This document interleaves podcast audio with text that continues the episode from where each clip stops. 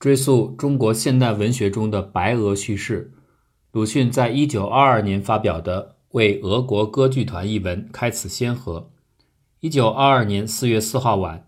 鲁迅陪同俄国盲诗人艾罗先科去北京第一舞台观看俄国歌剧团演出的《游牧情》，并在四月九号作《为俄国歌剧团》一文，刊于当日《晨报》副刊。据当时主编《晨报》副刊的孙福元回忆。此团是沙皇时代三大歌剧团之一。十月革命后，一路向东流亡海外，经哈尔滨、长春，沿途卖艺，最终来到北京。自一九二二年四月三号起，俄国歌剧团在北京开始了为期两个多月的一系列演出。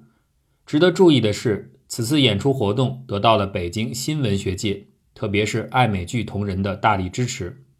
陈大悲和他领导的新中华戏剧协社。在推广、宣传、指导观众等方面做了大量工作。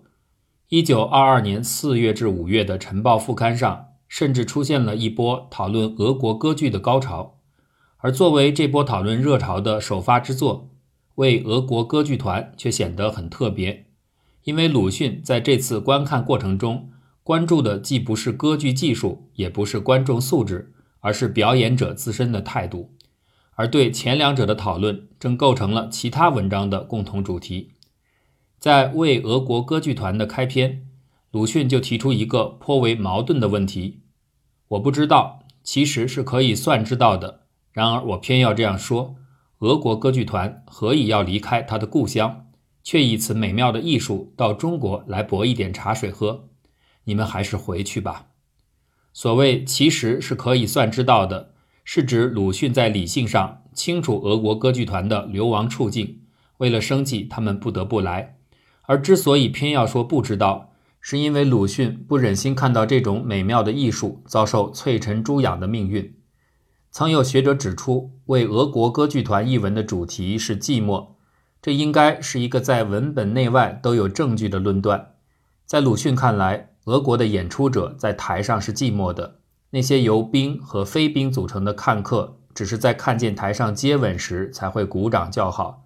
以至于我很为表演者惋惜。而台下的我，虽身在几百名观众的包围中，却也是寂寞的，竟有身在沙漠之感。文本之外，鲁迅曾用沙漠形容一九二零年代初的北京社会，而寂寞更是他反复用来定义自己这一段时间心境的词汇。不过，寂寞并不是鲁迅这篇文章的全部意涵，反抗寂寞才是深层指向。在沙漠一样的剧场中，没有花，没有诗，没有光，没有热，没有艺术，没有趣味，而且至于没有好奇心。在我看来，这显然是一场寂寞的失败的表演。我是怎样一个怯弱的人呐？倘若我是一个歌人，我的声音怕是消沉了吧？沙漠在这儿。然而，他们舞蹈了，歌唱了，美妙且诚实的，而且勇猛的。这种寂寞在本质上是我的怯弱的另一种表达，但在白俄演员真诚而勇猛的表演对照下，这种怯弱一再受到自我批判。就此而言，这场演出真正让鲁迅感动的是白俄歌剧团反抗并战胜寂寞的勇猛。他们从不理会庸俗的观众的喝彩、冷漠、嘲弄或咒骂，只是孤独而勇敢的前行。不要忘了鲁迅所陪同观剧的艾洛先科，他其实就是文中那位初到北京不久便说“我似乎住在沙漠里了”的人。一九二二年十月，鲁迅发表了旨在怀念艾罗先科的《鸭》的喜剧。此文虽是小说，但所写都是实事。小说中的艾罗先科一到北京，就向其倾诉北京生活的寂寞，而鲁迅也因此发现了一直包围着自己的但却习焉不察的寂寞。艾罗先科是个盲人，也是个流寓异国多年且刚被日本当局驱逐出境的乡愁又是特别的深的流亡者。由此看来，寂寞似乎是流亡者艾罗先科的宿命，但他更是一位虚无党人。无政府主义者，一位典型的俄国知识分子，在他心中从未失去对生命、自由和美的热爱。在鲁迅看来，艾罗先科一直是一个勇敢反抗寂寞命运的强者。也正因如此，这位俄国盲诗人对鲁迅此时的思想转变有着深刻影响。他帮助鲁迅战胜寂寞与怀旧的心绪，并将文学视野转向更为深邃的知识分子内心世界。一九二二年四月四日的观剧，正是鲁迅思想转变过程中关键的一环。这一次，鲁迅是在陪同一个俄国流亡者艾罗先科观剧时，遇见了另一些俄国流亡者俄国歌剧团，而两者的流亡在政治上有着本质区别。前者是曾被沙皇迫害的虚无党人，后者则是苏维埃政权广义上的反对者。一九二二年春，鲁迅写作此文时，俄罗斯国内战争虽接近尾声，但红白之间的政权之争尚未尘埃落定。白俄这个明显带有政治贬损意味的雅号也还没有流行开来，即使这并不妨碍俄国歌剧团和白俄歌舞团拥有同一个指向。十月革命后被迫流亡国外的俄国人，但白俄与俄国却代表了迥然不同的政治意义和国际地位。进而言之，俄国是真正的国家之名，而白俄则是被放逐于国家和历史之外的没落的存在。一九一八年八月，中国北洋政府曾以支持白军的协约国盟国的身份出兵海参崴，并且直到一九二四年五月三十一日。才正式承认苏维埃俄国，并与之建交。因而，在当时中国的历史语境中，无论在外交、法律还是官方舆论层面，比之于苏维埃俄国公民，真正代表俄国的，恰是这些后来被称作白俄的流亡者。此时，中国知识界对苏俄的了解相当有限，关注焦点多在抽象的社会主义理论与制度探讨。尚未出现政治立场和革命斗争层面的赤白对立，再加上俄国歌剧团是一个较为纯粹的艺术团体，当时的人们基本没有关注政治性质的问题。正是由于这样的时代背景，鲁迅没有从政治意义上看待俄国歌剧团的流亡，而只是在感佩艾罗先科反抗寂寞的思想脉络之中，与同为流亡者的俄国歌剧团相遇。追溯起来。鲁迅对此类飘零异邦的俄国流亡者并不陌生。早在1906年，留学日本的鲁迅就与陶冶公、周作人、许寿裳等六人一起，在神田中乐馆每夜走读学习俄文。教师就是一位亡命日本的俄国虚无党人玛里亚·孔特夫人。这位玛里亚·孔特夫人大约三四十岁，可能是犹太人，一句日语都不会。起初授课靠一位学过俄文的日本学生现场翻译，后来改由六位中国学生自学文法，上课直接学习读音。但这种老师与学生各自为政的教学方法效果不彰，老师精疲力尽，学生听得一头雾水。由是观之，这位玛利亚·孔特夫人的境遇颇类似那些在北京沙漠般剧场中寂寞表演的俄国歌剧团员们，而鲁迅学俄文的原因。本是佩服俄国虚无党人以及俄国文学中求自由的革命精神，因而这位俄国女教师想必会给鲁迅留下深刻印象。虽然这个学习班不久便兴散，鲁迅学语未成，但他未改初衷，只是转而经由英文、德文及日文媒介去探寻俄国文学追求自由的革命精神。正如梁启超所言：“今日为中国谋，莫善于见俄。”也只有回到此一见俄的历史语境中，才能理解鲁迅初遇俄国文学时的震撼，在那里边看见了被压迫者的善良的灵魂的酸心的挣扎。如果考察鲁迅的俄国文学阅读版图，白银时代的文学作品几乎占据了半壁江山，而白银时代的俄罗斯有关个性的思考几乎与尼采的名字密不可分。因而，除了伊藤虎丸所考证的明治三十年代日本哲学界的尼采异界，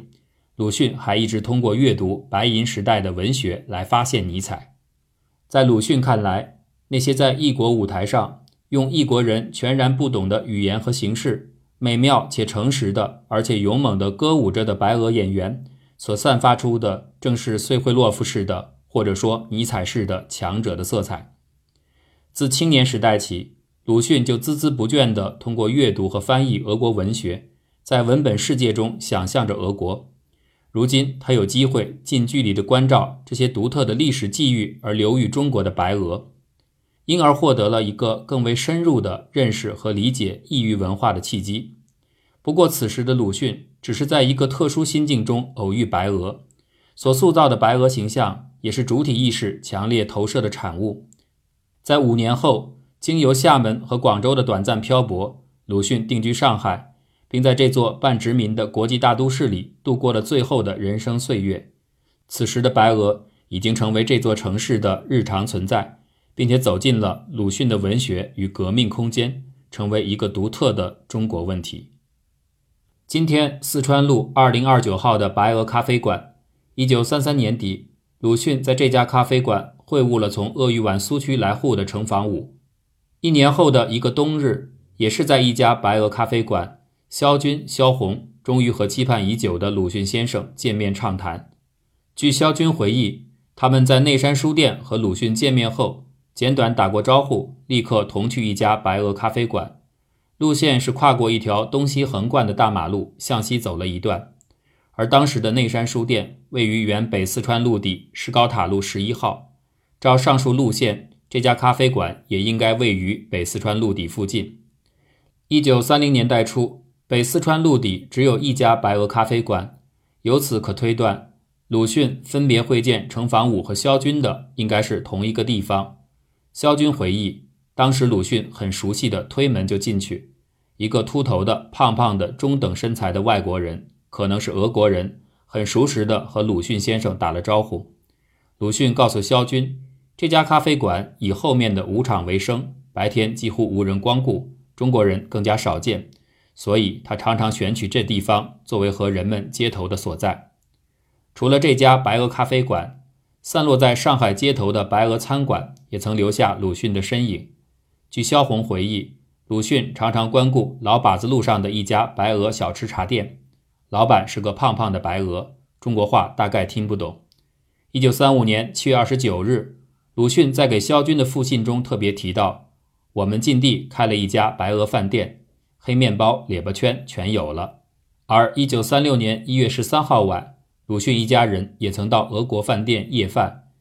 由此可见。以白俄咖啡馆为代表的白俄都市文化，已悄然走进鲁迅的日常生活。但一个值得思考的问题却是，鲁迅从未将他们写入自己的文学世界。比之于鲁迅的沉默，另一些作家则大张旗鼓地表达他们对白俄咖啡馆的热爱。一九二八年四月的一个下午，像往常一样，海派作家张若谷与傅彦长、田汉、朱应鹏等沪上名流。相约来到位于上海霞飞路上的巴尔干白俄咖啡馆，一人一杯华沙咖啡，海阔天空，座谈了半日。这样的聚会是张若谷最为惬意的日常生活。坐在咖啡馆里，却是都会摩登生活的象征。这种象征的真正含义在于，人们不仅可以体验到咖啡作为兴奋剂的刺激，还可以享受到咖啡侍女带来的情感满足。在张若谷看来，之所以首选巴尔干。是因为除此之外，整个上海竟找不出第二家同样的价廉物美、招待周到的咖啡店了。相比之下，那些西洋人开的纯粹贵族式的咖啡店或日本人的料理店，不是咖啡的色香味三者不能拒，便是招待太不客气。据汪之成《上海俄国史研究》，一九三四年上海常住白俄人数接近一万六千人，若考虑到流动的白俄。这一数字在一九三六年可能超过两万人。更为关键的是，与那些恪守华洋分界的欧美侨民不同，作为艰难图存的难民和备受欧美外侨歧视的二等白人，绝大多数白俄杂处在华人之中，其所从事的职业也大多和上海百姓密切相关。